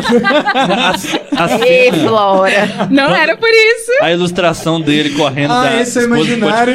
Que pra vocês que não sabem. José era ela... crossfiteiro. Não, a Flora é da mesma igreja é. do Manson, então é Ah, tá aí, foi condicionado, tá? Tá explicado seu... esse imaginário. Não, não é. Gente, olha, deixa eu falar uma coisa com vocês. Não tô zoando. Eu tenho no meu devocional de 2016 umas 10 páginas só falando por que, que eu me casaria com José. Eu não tô zoando. Gente, e eu vou destrichando, assim, tipo assim, o caráter dele, as coisas que ele faria, assim, no casamento. Eu não tô zoando. Uhum. Ele é um crush. tipo assim, eu não sei por que, que ficam falando. Ai, vamos falar sobre masculinidade, falando do, de Davi. Ai, gente, me poupe, né? E falar de José, Jó. Sim, Pode sim, ser. Daniel, assim, Ai, tem uns caras Ai, Daniel também é um crush. a gente tem que publicar esses seus devocionais, porque... Verdade, ah, publica de Tim Keller. É muitas Como é que pode chamar? Sublime? Sublime o quê? Confissões da Flora, né? Tem que ser alguma coisa assim. Sublimes Confissões da Flora. Sublimes Confissões. Depois de eu morrer, né? Porque imagina, o povo vê o que eu escrevo lá. Não precisa. Sublimes é. com, Você já tá contando. Quer dizer, não, mas eu não tô contando tá gravado, todos sabe. os detalhes, né? Não, você pode fazer volumes, assim. Esses volumes aí dos crushes vai ser os primeiros, que vai dar um boom, assim, na coisa. E aí os piores você vai deixando pra depois, assim. Ah, sim. Os mais, os mais constrangedores. né? Ô, gente, mas, Pô, mas, que privilégio falar do é. Tim, né? Porque ele realmente. A gente foi muito privilegiado de ter uma pessoa como ele na nossa geração. Ajudou sim. a gente a responder muitas questões, né? Nos orientou é. bastante. Sim, sim. Porque a, a, gente é uma geração com perguntas muito, muito específicas da nossa época, né? Porque, assim, sei que cada, cada século teve suas próprias questões, mas a gente meio que consegue até juntar, assim, ah, não, os séculos, né, sei lá, 12 a, a 15 era mais ou menos assim, uhum. do 16, né? uhum. agora o nosso, assim, a cada, são várias. É, é um tanto de questões para cada né? E, assim, cada 10 anos, cada 5 anos já mudou as questões que a gente está lidando no mundo.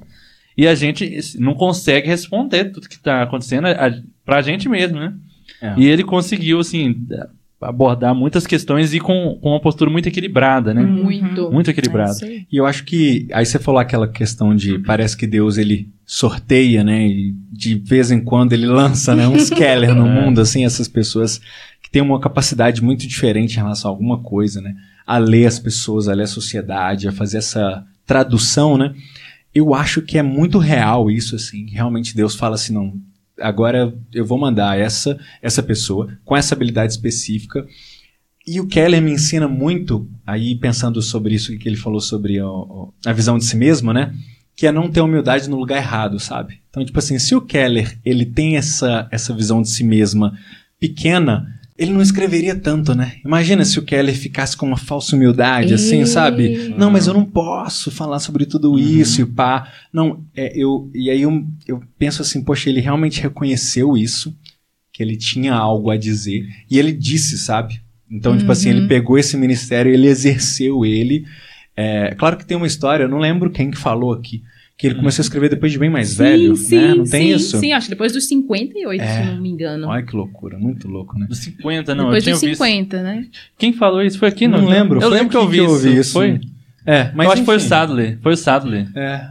Que citando assim, tipo, que ele já tinha não sei quantos anos de, de ministério pastoral, aí que ele começou a escrever, 50. depois de 50. Pois né? é. Mas ao mesmo tempo é, é isso, sabe? Essa coragem, assim, esse lugar de se colocar uhum. é, em relação aos talentos que Deus te deu mesmo, às capacidades que Deus te deu. É, e também isso mostra assim. que realmente ele crê uhum. naquilo, porque quando eu olho o Tim Keller, porque você vê que tudo se conecta. Dá vontade de seguir mesmo, porque ele uhum. é convicto naquilo Sim, que ele tá falando. Uhum. Coerente demais. Né? É. Você então ele um monte de livro. E, e, ele não esconde as dificuldades que ele mesmo tem, né? Ele, é, ele é fala assim, não, mas isso aqui, eu percebi que eu tenho essa dificuldade e tal. Ele vai falando assim, ele não fala assim do tema de fora, assim, né? Ah, tem um cara Sim. que tem esse, eu, eu considerei uma pessoa que tem esse problema um aqui. É, é, tinha um amigo. Tinha um amigo meu. tinha um amigo meu que é pastor que ele tinha Mas ele fala das coisas que ele vai percebendo nele mesmo, assim, Sim. assim, todos os livros, né? Ele se confessa assim também. Hum. Então, assim, você sente essa uma proximidade muito grande, né?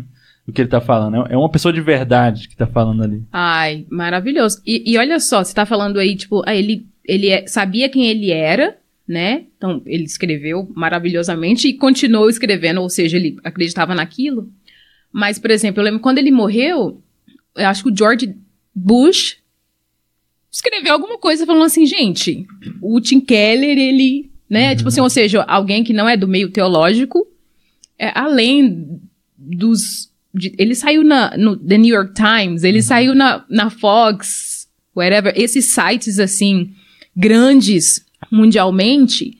E, gente, convenhamos, ele era, ele tinha tudo para ser esses pastores aí. É, popstars. Popstars, que tem, tipo, uma. Um, é, tem, sei lá, um canal na TV pra ele falar. Porque lá nos Estados Unidos é bem comum, né? O pastor, Sim. ele tem um canal na TV, como o nome dele. Ele não. E ele, ele resolveu não, tipo assim, ele tinha lá a, as igrejas, uh, a Redeemer, acho que é Redeemer, né? É as mesmo. igrejas que ele, que ele é... Tá passando um carro alegórico aqui, é cara do nada, tá, gente? Carnaval atrasado. Mas já passou, pode falar. Ele, é, ele tem essas igrejas lá que ele é, criou, ele fundou lá em Manhattan. E podia ser é, podiam ser igrejas luxuosas, né? Para ele falar assim, nossa, eu sou top, porque a gente tem muito disso. Mas não, ele escolheu seguir um caminho diferente, assim. Ele podia ser, tipo, o bilionário, assim, porque os livros deles vendem muito, uhum. né? E aí eu é, tenho um cantor, Lecrae, que é, que eu amo, né? Um cantor americano que ele canta rap. E ele falou assim, quando ele morreu, ele falou assim, cara, é, eu, ama, eu amei muito o Tim Kelly e ele era realmente alguém que eu gostava de ouvir. E é interessante, porque lá nos Estados Unidos as coisas são realmente muito segregadas, assim, né? Tipo assim, é, você fica aqui, você fica ali, não somente na questão racial e tal, né? Então você tinha lá, improvável, um cara negro que canta rap. Uhum. Ele é cristão, mas é, ele é negro e canta rap. E você tem um teólogo presbiteriano, reformado, branco, uhum. né, em New York. E aí, eles eram amigos, uhum. sabe?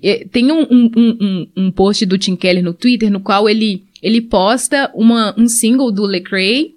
Aí você fala assim, o Tim Keller ouve... Rap? Ele, você fica pensando, ele...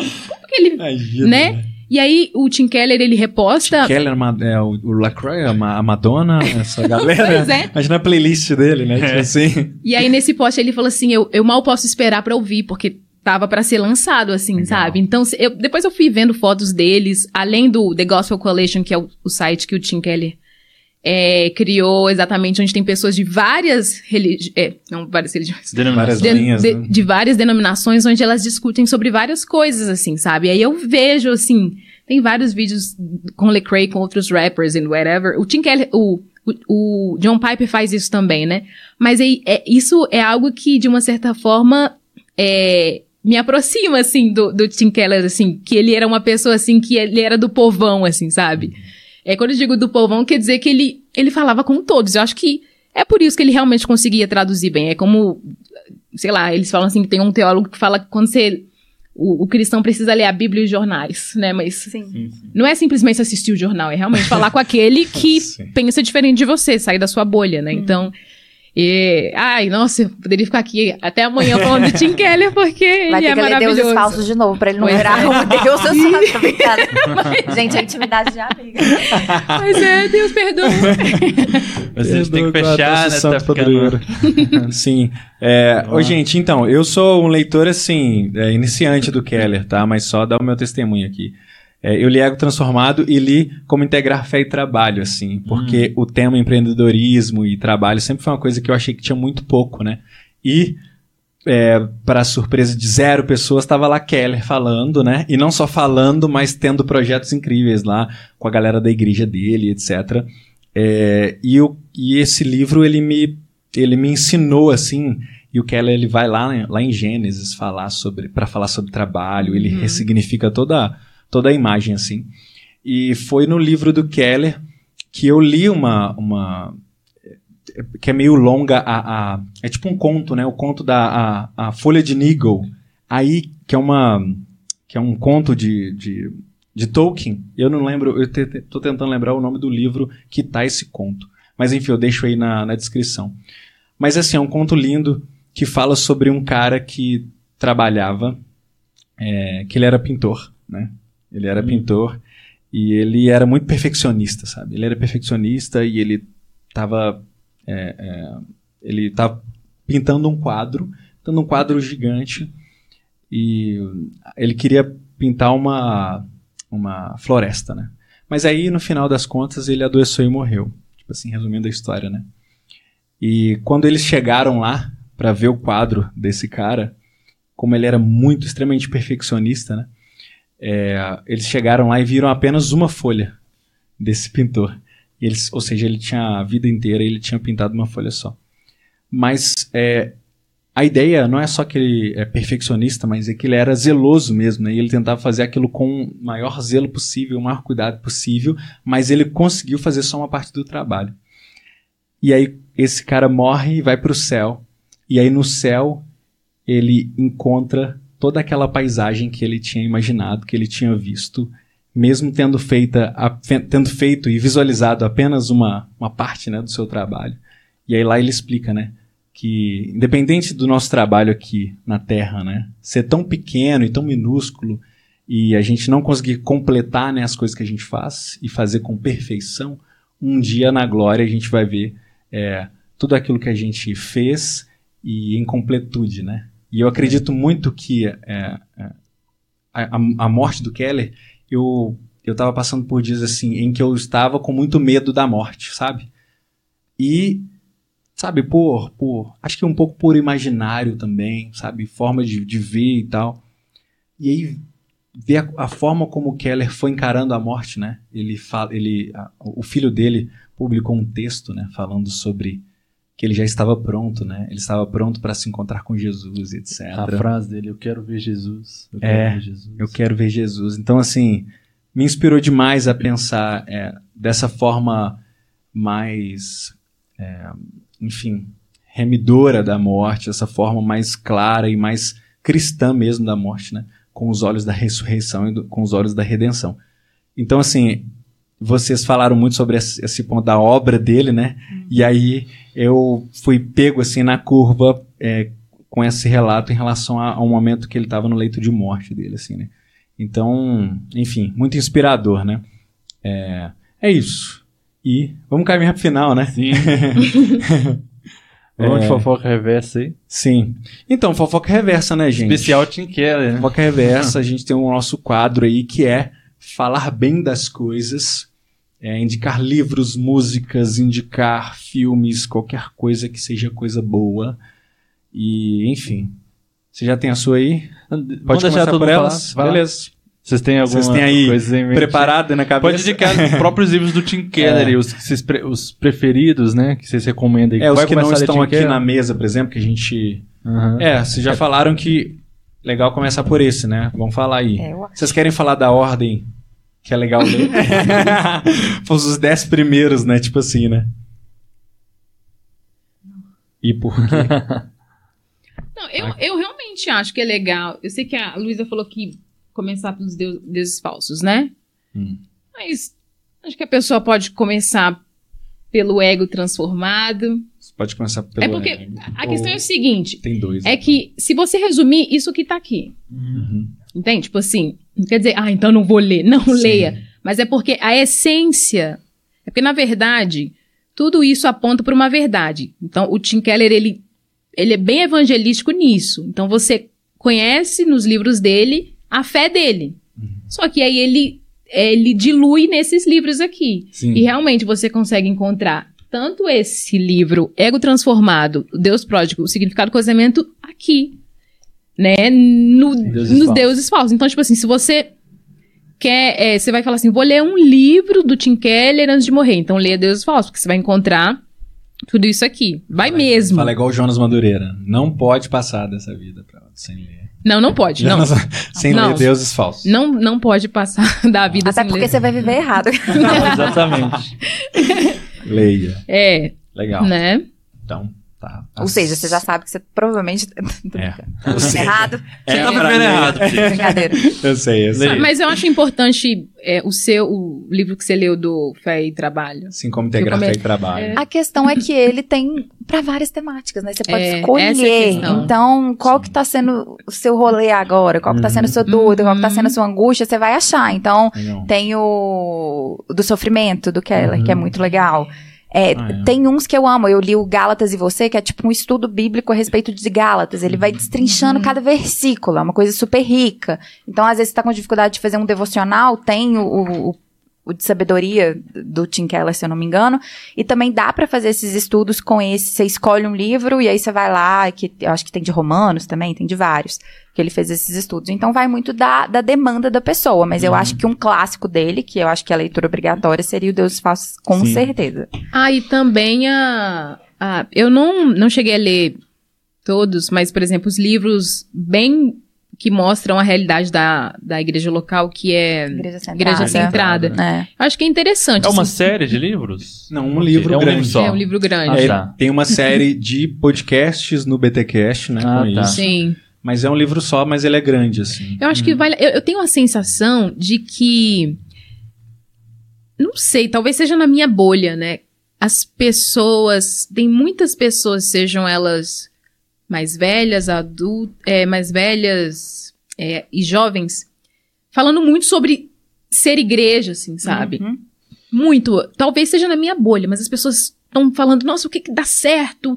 Então, pessoas abandonando suas igrejas, procurando igreja X e Y. Então, tem muito disso. As pessoas têm reclamado muito, mas ao mesmo tempo eu vejo um negócio. Ai, aqui não dá mais, sabe?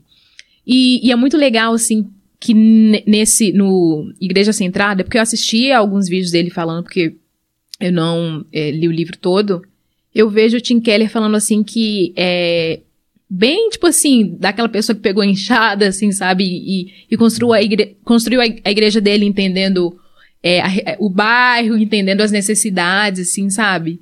E eu acho que vale a pena, assim, pra você aí que tá é, querendo entender, assim, sabe? Quais são os pilares, assim, da igreja. Sim. Eu acho que vale a pena, assim. Eu quero terminar esse livro também, mas eu acho que leiam, comprem esse livro, Igreja Centrada.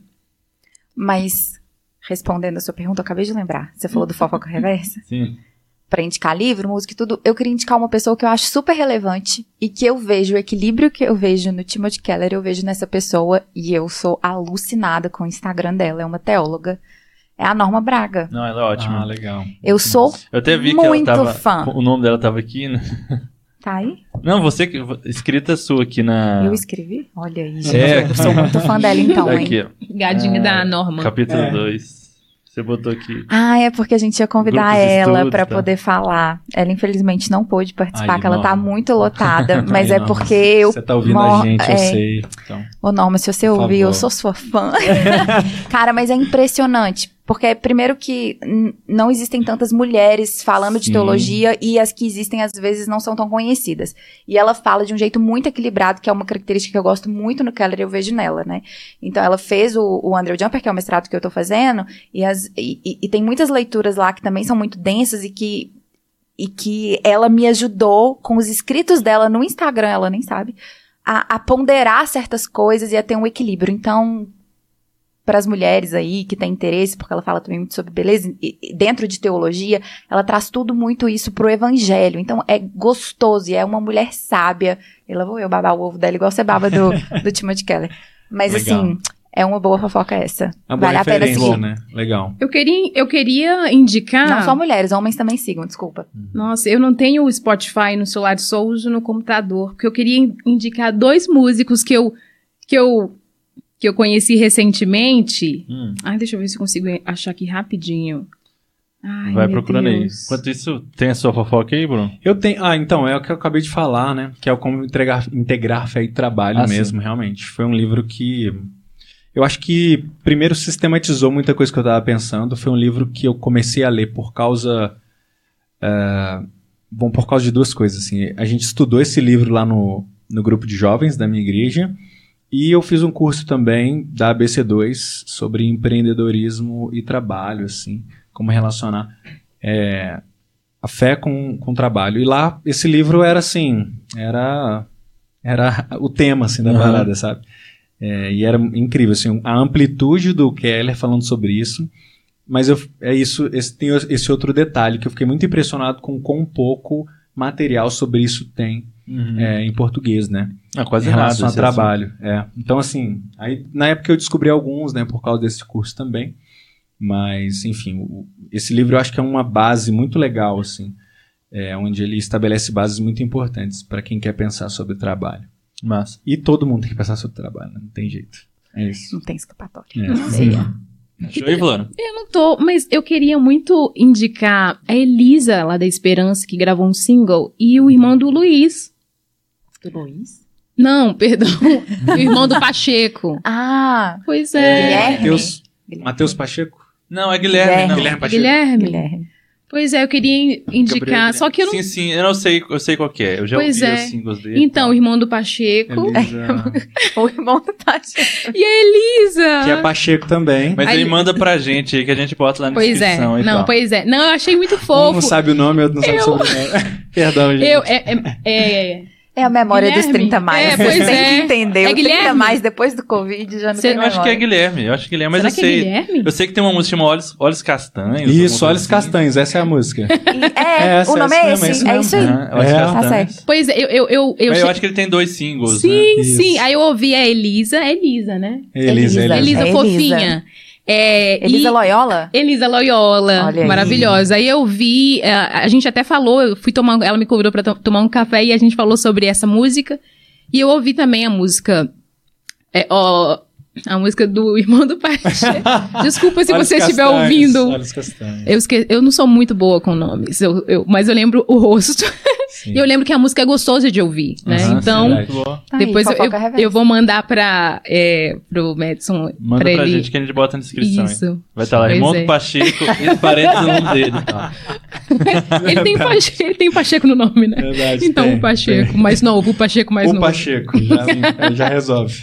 E a minha fofoca reversa são duas aí que é, vai acontecer já nesse próximo fim de semana, pensando aí a, a data de gravação, a data que esse episódio vai sair, tá? Esse episódio tá saindo dia 13, esse evento é 14, 15 e 16. Ah, vai Essa acontecer semana. a FEFIC. isso. Fifique, essa da semana. Sara, Sim, sim, fofíssima. Sara Gozella tá organizando, Poxa. que é uma feira de nacional de autores Uhum. cristãos, né? Vai ter mais de 50 autores presentes. Você vai É, estar mas lá. Vou estar lá. É, e vou estar lançando também meu livro O Céu de Roma Negra, que é um romance policial que se passa bravo. em Salvador. Quando será? 14, 15 e 16 de julho, aqui em BH. Você vai estar viajando. Tá acho que eu vou viajando. viajar. E é depois de amanhã. Sim, sim, é. pra quem tá ouvindo esse episódio aqui, dia 13 já é, é que é quinta-feira que esse episódio sai. Na sexta, sábado e domingo é, o evento vai estar rolando. Ah, e aí, todo, durante todo o evento, de 10 da manhã às 10 da noite, vai estar tendo palestras, lançamentos, rodas de conversas. Ah, o Emílio Garófalo vai estar aqui na sexta Ai, e sábado. Vai ter vida. duas palestras dele. O Marcos Almeida Olha. e o Rodolfo Amorim vai estar no domingo. Também vai ter uma palestra dele sobre arte e espiritualidade, né? Baseado no livro deles.